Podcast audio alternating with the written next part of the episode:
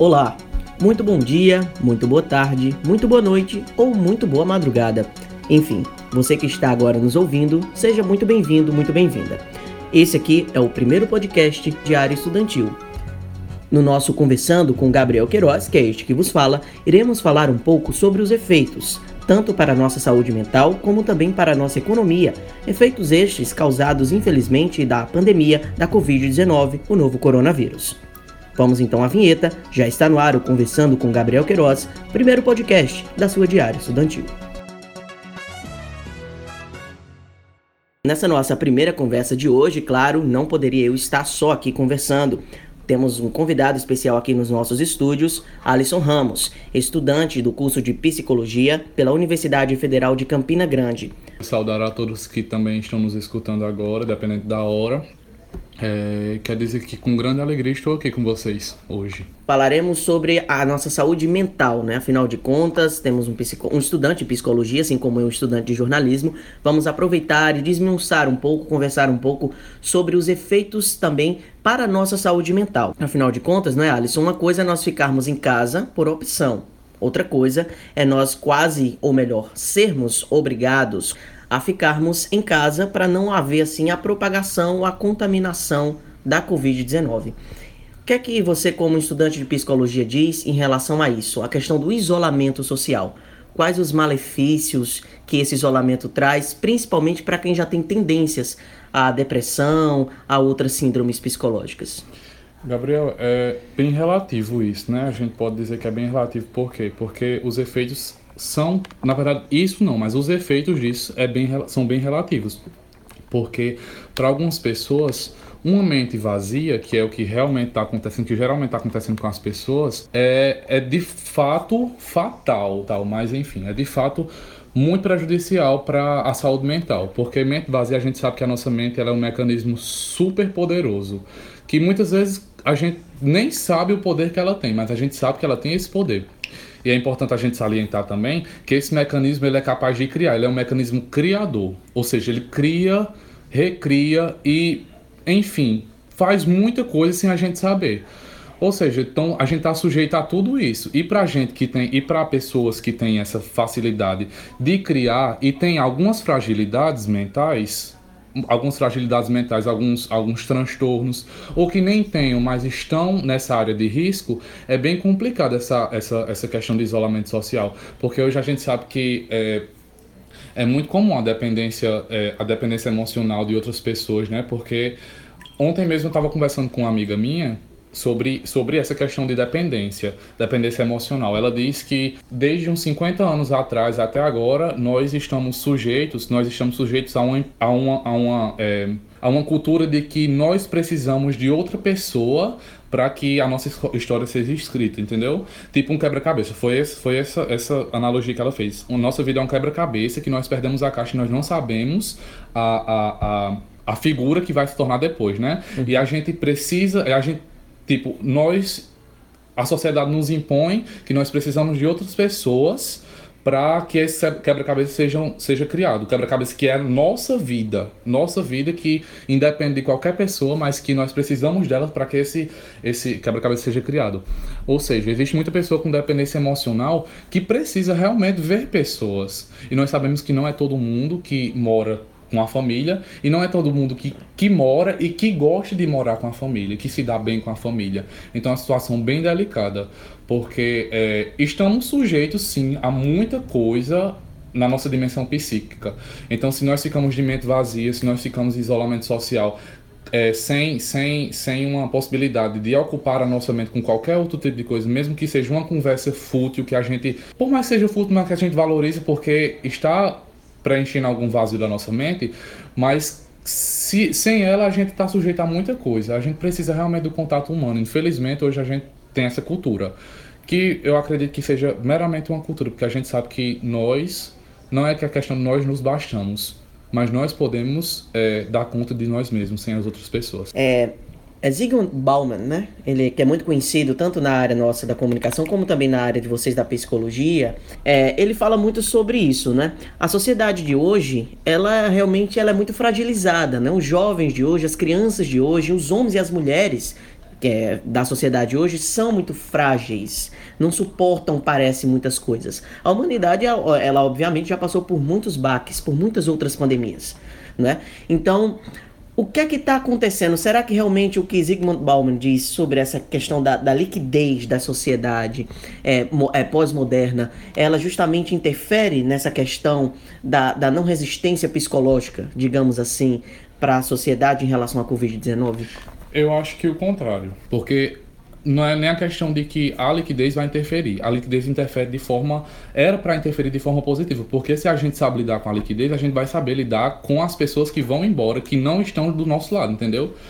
É, inclusive, é, contornando o que você disse sobre a psicologia, alguns psicólogos não gostam de Zygmunt Bauman. Alguns psicólogos, assim, deixam Zygmunt Bauman de, Zygmunt Bauman de lado.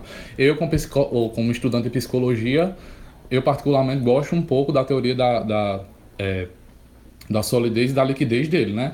Porque, assim, era o que eu estava falando. Se eu sei lidar com a liquidez da humanidade, se eu sei lidar com a liquidez de algumas pessoas, é, com as relações que nós hoje sabemos que as relações não são sólidas, eu sei lidar com esse isolamento social. Então, é, e se eu sei lidar com o isolamento social, eu não vou ter nenhum problema em ficar isolado. Entendeu? Porque geralmente a gente, a gente faz esse, esse alarde todo. Ai, caramba, vou ficar isolado, vou ficar no isolamento social, vou ficar sem ninguém. Mas se a gente perceber, eu acho que todos nós, se a gente for parar para pensar, eu acho que todos nós precisamos de um tempo para ficar só, para nos conhecer e para saber o que que se passa em nós mesmos, porque muitas vezes a gente tá sujeito na sociedade a só escutar o que as pessoas acham de nós e não nos conhecer. Entendeu? Porque eu também costumo dizer assim, eu, eu acho que eu escutei isso em algum lugar, eu acho que foi um dos meus professores que disse, eu não lembro quem foi, mas eu escutei que ele disse que o nosso, nós, o nosso retrato de nós mesmos é uma foto tirada por outra pessoa e não por uma outra pessoa. Um outro que se diz um social, entendeu? Que se faz um social. Ou seja, nós não nos conhecemos de verdade quando nós não queremos. Nós só, só nos conhecemos quando a gente realmente vai atrás de nos conhecer. Como qualquer outra coisa. A gente só conhece outra coisa se a gente vai atrás, não é verdade? Um boato não vai, não vai, um boato não é, ele não é o suficiente para que a gente tome conhecimento daquela coisa, não é verdade? Ou seja, se a gente não tira um tempo para a gente, a gente não vai conseguir nos conhecer. Então é isso. Eu acho que o isolamento social, ele não, não, sim, a, a, a teoria de Zygmunt Bauman, ela, ela poderia ser muito benéfica nesses tempos assim, de solidez líquida, porque se a gente fosse tomar pela palavra mesmo, a gente saberia lidar. Pois é, é, Alisson, principalmente os idosos têm sofrido bastante com essa questão de isolamento, né? Porque da virada do século para cá, os geriatras, né, que são os médicos que cuidam dos idosos, assim como toda a sociedade comum disse, olha, o lugar do idoso é onde ele quer, é junto com a família, é no parque, é no shopping, é interagindo com os jovens, trocando conhecimento, trocando histórias, trocando vivências. Hoje, os idosos são indicados a ficar em casa. 60 anos, 65 anos, fica em casa. Como é, poderíamos então aconselhar, como trabalhar, interagir, como interagir com os idosos de uma forma prudente, de uma forma sadia, sem ser grotesco? Como interagir com os idosos em meio a uma pandemia como essa? Gabriel, eu acredito que, assim, hoje nós, nós temos um, uma grande é, e vasta gama de conteúdos na internet para isso, porque realmente nós não estamos falando de uma coisa que, por exemplo, poxa, nós estamos ficando isolados em casa porque nós queremos ficar isolados em casa. É porque realmente é necessário, é uma coisa que nós não podemos brincar porque mata, entendeu? Então eu acho que o melhor a se fazer é a, a comunicação, mesmo que de longe com o idoso, mas é se comunicar com ele, tentar se comunicar de forma, por exemplo, pela internet, a gente tomar conhecimento de, de idosos que estão, que estão passando por isso e entrar em contato com eles pela internet. É claro que nem todos os idosos têm acesso à internet. E nisso a gente não tem muito o que fazer, porque é uma coisa que ou ele fica em casa, ou ele fica isolado socialmente. Eu, é claro que isso é muito é, prejudicial, porque o idoso ele já, ele já é visto, como você falou, né? Já é muito disso. Tem que ficar. Nós temos esse, esse tabu, a maioria das vezes. O lugar de idoso é em casa, o lugar de idoso é na cama, prostrado, mas a gente sabe que não é assim. Só que, tipo, hoje, mais do que nunca, nós precisamos que eles fiquem em casa, porque é uma coisa que está matando. E se eles saírem de casa, eles estão muito sujeitos a isso. Muito sujeitos a isso. É, eu, tô achando muito interessante umas iniciativas de alguns jovens, inclusive aqui na nossa cidade de Pombal, que eles estão postando em alguns lugares, por exemplo na internet, que se tiver algum idoso precisando de compras ou então de alguns mantimentos, de, por exemplo, remédios, tipo de coisa, entre em contato com eles que eles vão fazer essas compras para eles. E essa é uma das maneiras que eu acho que a gente tem de apoio ao idoso, entendeu? E não tem muito o que se fazer, porque é uma coisa que é, nós vemos que é realmente necessário e que não é nenhuma coisa tipo, poxa, necessário, mas a gente pode contornar a situação. Não pode contornar a situação, porque é uma coisa que é quase absoluta. Se você sair, você está sujeito a morrer. E é isso, mesmo com essas palavras duras. Você está sujeito a morrer e morrer da pior forma. Com certeza. É, Alisson, vou fazer a, a, pergunta agora falando em relação às crianças, mas a metodologia, a pedagogia também pode ser um pouco parecida, né? De como você interagir, como você lidar com as crianças e com os idosos. Mas claro, né? Criança tem que ter uma paciência toda maior, porque é, eles estão aprendendo, são, são, é uma fase crucial, né? Fundamental. Como então, na, na sua opinião, a psicologia pode ajudar na interação também família e filhos nessa época de isolamento social? A psicologia, você fala psicologia. Mas eu acho que a psicologia ela tem como ajudar te, é, é, preparando atividades, por exemplo, atividades que interajam com a família. Mas a diferença é muito grande da, da, da criança para o idoso, porque a criança, eu acho que 90%, 98% das crianças têm acesso à internet sim, e que elas podem, elas estão não estão nem aí, porque hoje em dia, tipo, uma criança pode substituir a saída de casa por um vídeo no YouTube, por exemplo, não é verdade? E eu acho que o que a psicologia pode ajudar é se o pai entrar em contato com o psicólogo, querer saber de alguma coisa, ele vai e faz, por exemplo, uma videochamada explicando algumas coisas sobre a cognição da criança, sobre o desenvolvimento que não atrapalhe no desenvolvimento da criança, que essa questão do isolamento não atrapalhe no desenvolvimento da criança, mas também que ela não precise quebrar esse isolamento para que ela se desenvolva dentro de casa mesmo. E que eu acho que Sim, também tem a questão de que ela pode, a, a, o psicólogo pode desenvolver práticas integrativas que integram a criança com as crianças ou com, com a família e que consigam passar por essa por, essa, por esse isolamento social de uma forma mais lúdica. Pois é, Alisson, eu tava dando uma olhada aqui no portal G1 Paraíba e é, eles lançaram agora há pouco um dado bem preocupante em relação ao nosso estado da Paraíba, né? Mudando um pouco de assunto, deixando um pouco a, a família, como você já bem explicou aí, interagiu com a gente. Mas falando agora de dados, infelizmente os dados, né, a estatística em si ela é bem fria. Ela dá um dado e pronto, e aquilo e acabou. Infelizmente não tem como nós arredondarmos, não tem como mudarmos de uma forma direta aqueles dados. A notícia diz o seguinte: Paraíba é o estado com maior taxa de letalidade por Covid-19 no país, segundo o próprio Ministério da Saúde. Os dados, né, para encurtar mais a notícia, os dados é, foram disponibilizados pelo painel Coronavírus, que é um, um site do próprio Ministério da Saúde. Aí onde a gente pensa, né? Será que o povo, por pensar que a Paraíba está fora do eixo, né? São Paulo, Rio, Brasília, pode chegar a pensar que não, nós estamos distantes, então eu vou continuar na calçada, vou continuar indo para feira, continuar levando toda a minha família para o mercado. O que é que você diz em relação ao isolamento social? Porque a gente tem falado dos malefícios que, eles, que o isolamento social também pode trazer para as pessoas mais fragilizadas emocionalmente falando. Mas a gente também tem que falar, né, sobre a questão da importância do isolamento para esse período, que os, os médicos, especialistas dizem que é o período do pico da, da Covid-19 aqui no país. Explica um pouco para a gente em relação a isso. Gabriel, é isso que eu acabei de falar sobre a questão do, da criança e do idoso. Do idoso, na verdade, eu falei que não é uma coisa que a gente pode brincar com isso, porque ele está levando à morte. Ou seja, o benefício é você sai, o benefício é você fica em casa e se previne de morrer ou de pegar o coronavírus porque a gente sabe também que tem cura, mas não são todos os casos. A gente fica em casa para prevenir de provavelmente uma morte letal, que a gente viu aí no, no, nos dados que você acabou de, de expor, né? Que a Paraíba é um dos lugares com mais letalidade do vírus, não é verdade? E é isso, a gente, ou a gente fica em casa e curte a nossa presença, o nosso, o nosso, a nossa companhia, o nosso intelecto, porque isso aí, a, o isolamento social também serve para a gente praticar o nosso intelecto, ler, escrever, é, enfim, explanar uma, uma, vasta, uma vasta gama de conteúdos que a gente tem, que a gente pode notar, né, que a gente no mundo de hoje oferece na internet, em livros, em porque quem não tem livro em casa, né, quem não tem internet tem pelo menos um livro em casa. A gente pode fazer, pode também praticar atividades físicas como eu mesmo faço, praticar atividades físicas e é, pode também é, escrever, pode pintar, pode procurar essas, essas, essas atividades mais lúdicas para que nossa, o isolamento social não seja uma coisa chata, totalmente chata, porque a gente sabe que é, mas a gente pode transformar isso numa, numa coisa boa, a gente pode tirar uma coisa boa daí, não é verdade? E também, é, eu acho que é isso, a, o, os benefícios é isso, você fica em casa, curte a sua companhia e se previne de pegar o coronavírus e acabar vindo a óbito, como os, maior, os casos aqui da Paraíba, a maioria dos casos, na verdade, né?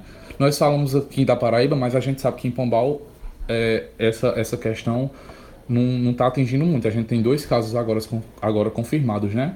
E a galera aqui de Pombal a gente sabe que não está nem aí. Porque eu digo por mim, eu saio. Eu não. Eu não vou para grandes aglomerações. Eu vou para cantos que tem uma, duas pessoas. Saio com uma ou duas pessoas mas eu posso ver onde eu passo pessoas fazendo festas em casa, pessoas fazendo, fazendo muitas aglomerações em casa. E, e sabendo, porque, gente, não é uma coisa que a gente tá vendo em um canto e outro. Todo canto tá passando que o coronavírus está matando. Mas ninguém tá nem aí. Ninguém tá nem aí. Nós estamos, nós estamos vendo é, é, casos que lugares, cidades que estão precisando fazer valas para enterrar pessoas você já, você já parou para pensar? E hospitais que não estão suportando mais o, o, número de pessoas. Você já parou para pensar na, na, nossa situação atual aqui em Pombal?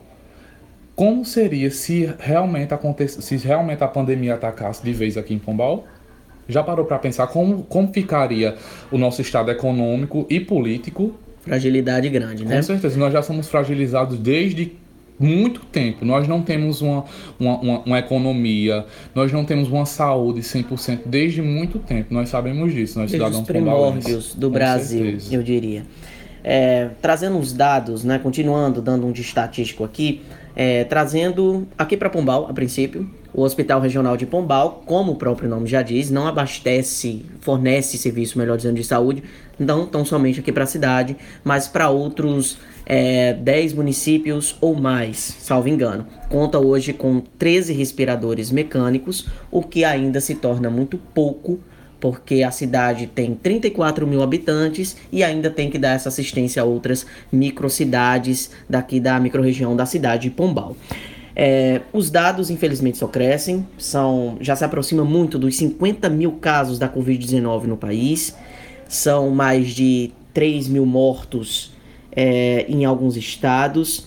O pico continua ainda em São Paulo, Rio, Brasília, Minas Gerais, Manaus, é, Fortaleza e também no Recife. E agora Belém do Pará, que infelizmente também está entrando nessa lista de capitais com pique com pico, melhor dizendo, exorbitantes da Covid-19. Alisson, os dados são assustadores, como eu disse. A estatística, ela é fria, são números. Infelizmente, ela é fria, mas é realista. Como a gente também filtrar um pouco, né? Como a gente não, não se contaminar, não se deprimir diante de dados de centenas de pessoas que estão morrendo é, sem ar, sem condições, sem assistência. Como a gente também é, é, dá uma amenizada no, no nosso cérebro em relação a tantos dados, a tantas mortes.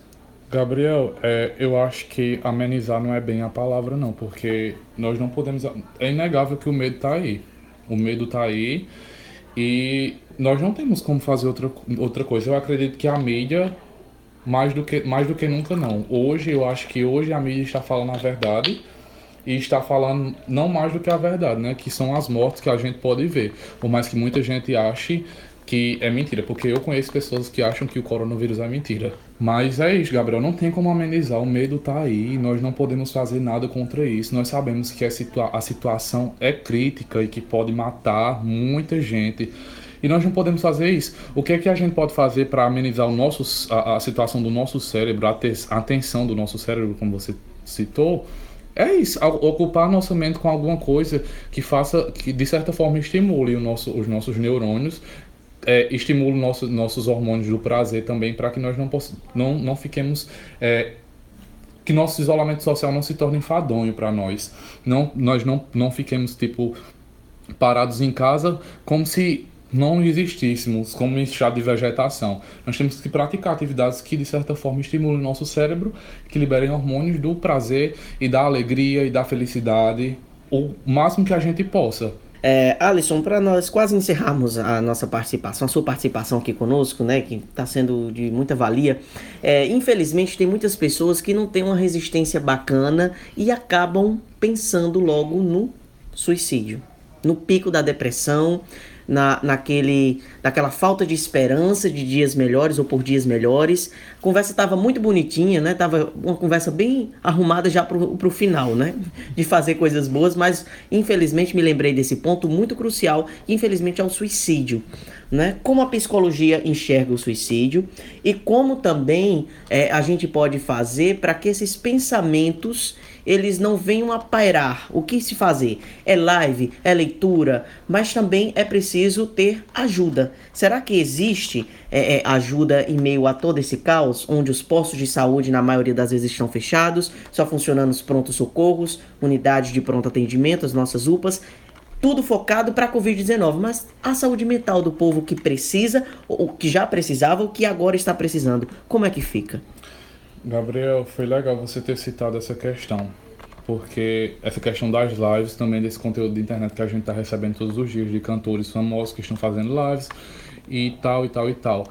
É, eu confesso que está sendo de grande valia para algumas pessoas que eu conheço, mas para outras já não, né? E eu também posso lhe dizer que eu não sei é, certo, eu não sei o certo quais são os portais, não posso citar agora os portais que estão oferecendo ajuda psicológica, mas eu pude ver, pude explanar em alguma coisa, algumas pesquisas de internet, que sim, existem muitos portais que estão oferecendo essa ajuda psicológica para quem precisa. Inclusive, eu vou citar, que é um, um exemplo mais restrito, a UFCG está, está é, promovendo essa questão de, de ajuda psicológica para os, alunos, para os alunos de qualquer campus da UFCG. Eu não sei as outras universidades como estão, estou falando isso porque a gente é estudante universitário, a gente sabe o quanto a gente precisa, né?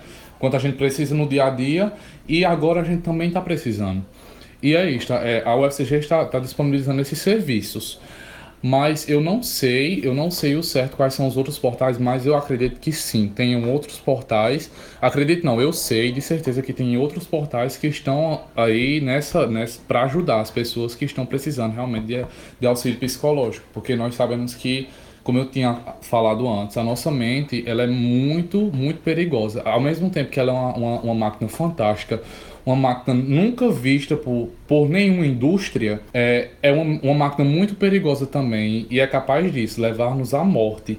Então, se você, eu estou falando, dire, falando diretamente com você, ouvinte desse podcast, se você está precisando de ajuda, se você está precisando de algum auxílio psicológico, algum conselho, se você está precisando conversar com alguém, procure, procure, vai na internet, não, não, não busque coisas como a gente pode ver vários jovens aí buscando coisas para é, estimular o suicídio. Não busque esse tipo de coisa. Busque sites, portais que lhe ajudem, que lhe ajudem, que lhe dêem uma palavra amiga, porque nós sabemos que o suicídio não é e nunca vai ser, nunca foi, nunca vai ser a melhor solução. Nós sabemos que tudo nessa vida passa, tudo nessa vida passa, e o que permanece é o que a gente constrói. Então não é hora de romper com a sua vida, não é hora de pensar nisso. Procure ajuda. Procure ajuda, você sabe que na verdade provavelmente pode ser que você nem saiba, saiba, mas tem muita gente que se importa com você e tem muita gente que quer lhe ajudar. Então procure ajuda, vai lá no Google, procura portais que ajudam, tal, tal, tal. Você faz essa pesquisa e você, eu tenho certeza que você vai achar. Com certeza, né? A vida sobreviverá, né? Mesmo em meio a essa pandemia. Já passamos por guerras, ou melhor, passamos não, né? A Rainha Elizabeth já passou por guerras, já passou por muitos outros fatos, acontecimentos catastróficos também é, que marcaram com certeza a história do mundo. E nós também passaremos por tudo isso. Com certeza. Alisson, mais uma vez obrigado por sua participação aqui, tá certo? Vou pedir para que você permaneça aqui conosco, no nosso estúdio aqui da Diário Estudantil, porque agora também, como prometi, né, o tema de hoje desse nosso podcast são os efeitos para a mente, mas também para o bolso da Covid-19. É, é, importante a gente também citar, viu, Alisson, as questões, as questões das barreiras sanitárias que estão sendo feitas em todo o estado, né? Começou por João Pessoa, capital, né? É, principalmente no sentido da rodovia BR-101, no sentido Natal, Rio Grande do Norte, um estado vizinho, assim como também o Ceará e o Pernambuco, ou seja, a Paraíba, ela está encurralada da Covid-19, essa é a verdade, porque o estado de Pernambuco tem dados assustadores, Rio Grande do Norte tem uns dados consideráveis também da Covid, e o estado do Ceará em terceiro lugar no país inteiro, e o primeiro lugar, infelizmente, carregando esse ranking negativo da Covid no Nordeste. Então a Paraíba ela realmente tem que se articular os nossos governantes, como nunca, têm que se fortalecerem, porque essa guerra é uma guerra pesada contra um inimigo invisível. Pois é, vamos então agora falar um pouco sobre os efeitos da Covid-19 na parte da economia.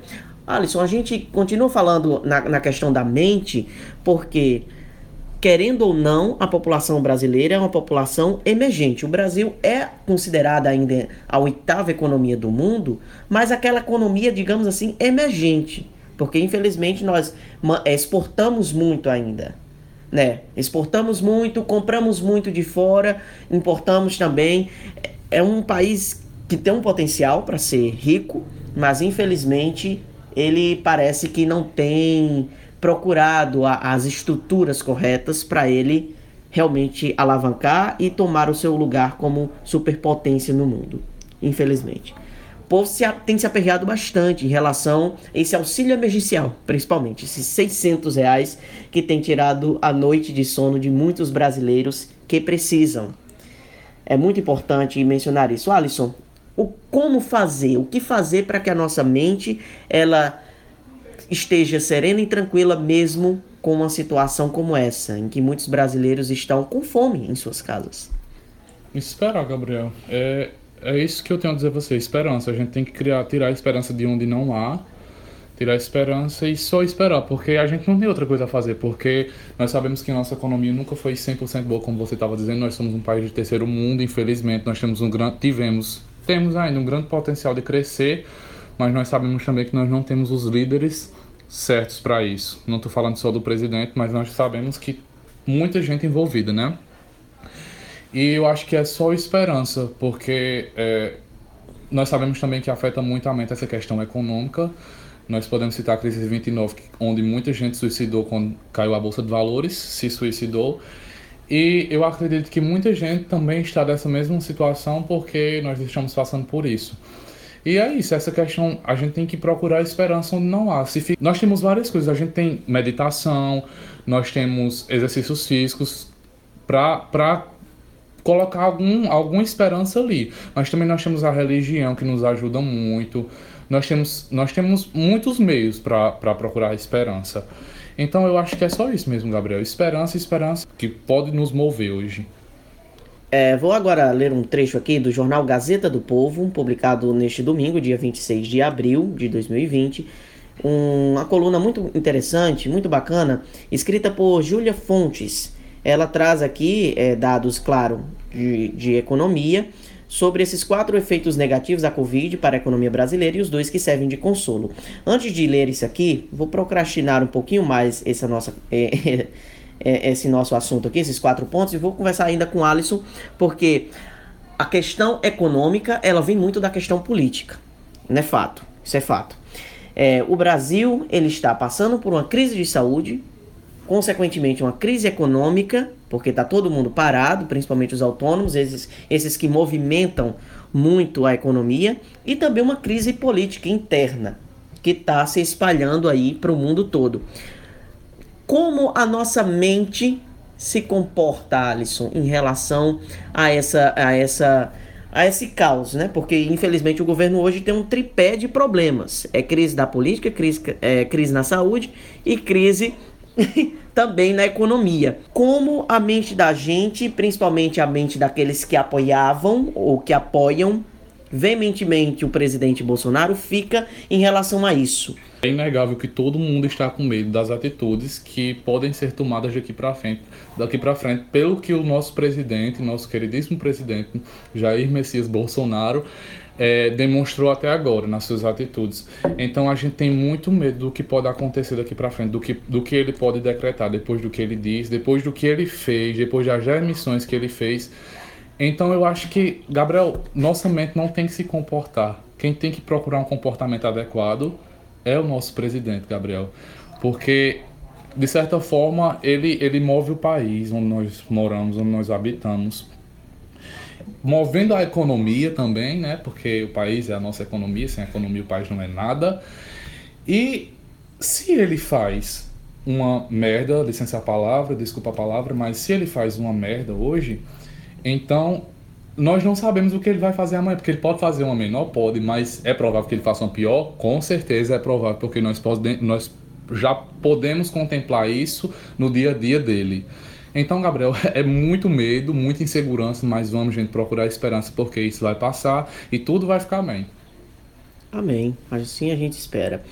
Pois é, Alisson. Quem tem que se comportar é ele. Ele praticamente está cavando sua própria sepultura. Daqui a pouquinho é, vai surgir mais crise política. Daqui a pouco Paulo Guedes corre o risco de sair também do governo. E ele perdeu Moro, né? Que era o pilar do governo dele. Bolsonaro ele se encontra numa situação muito complicada porque os apoiadores estão, os de, estão deixando aos poucos, né? Tanto aqueles do palácio como aqueles também das ruas. A situação está bem tensa para ele.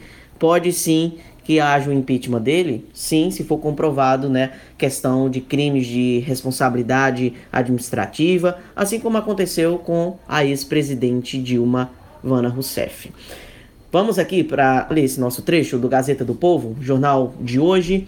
Vamos lá, os quatro pontos que o Gazeta do Povo citou sobre essa questão da, da crise da Covid-19 na economia. A redução das exportações e da queda dos preços dos commodities, né, que são essa questão dos preços dos processos manufatureiros no setor da construção civil, se está tudo parado, então realmente é, o Brasil é um, país que tem crescido significativamente dentro dessa, dentro dessa questão da construção civil. E como está tudo parado, a queda chega a ser a de 8 bilhões de dólares na questão do faturamento. É uma queda muito drástica. Segundo ponto que eles colocaram aqui, restrição das importações de bens intermediários a questão da produção de eletroeletrônicos, de veículos, de máquinas, de equipamentos que eram montados aqui ou que vinham da China e agora não vem mais. Outro ponto que realmente é, pesa bastante. Terceiro ponto, a fuga de capitais e da volaticidade ou da volatilidade dos ativos financeiros. Como assim? O terceiro efeito negativo dessa pandemia vem justamente nessa questão do contexto das incertezas né, dos recursos ativos considerados como mais seguros e por aí vai. O quarto e último ponto, destacado pelo Gazeta do Povo, é a queda da arrecadação de royalties e das participações, ou seja, o petróleo. Tá tudo parado. Infelizmente, o governo do PT não investiu muito na questão do etanol, do álcool, uma coisa que era mais barata, que era mais fácil de se investir. Optaram em continuar com o petróleo e agora tudo parado. Independentemente né, de estar sendo petróleo, etanol, está tudo parado devido a essa crise da Covid-19. Estes foram os quatro pontos destacados pelo Gazeta do Povo no seu quadro Economia e a gente debateu aqui isso também. É, tá muito complicado, né? Tem muitos prefeitos aqui da Paraíba é, e, claro, ao redor do Brasil também querendo abrir ou reabrir os comércios. Você acha que isso dá certo, Alisson? Será que esse é o momento de reabrir os comércios agora? Gabriel, é aquela questão, né? A gente tem que se prevenir, mas infelizmente a gente tem gente que precisa do comércio aberto.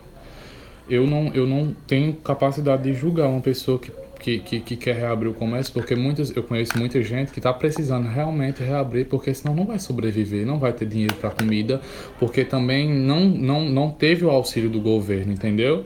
Então, é, eu acho que é uma coisa que a gente tem que olhar com mais, com mais humildade, humanidade. A gente tem que olhar com mais humanidade para isso.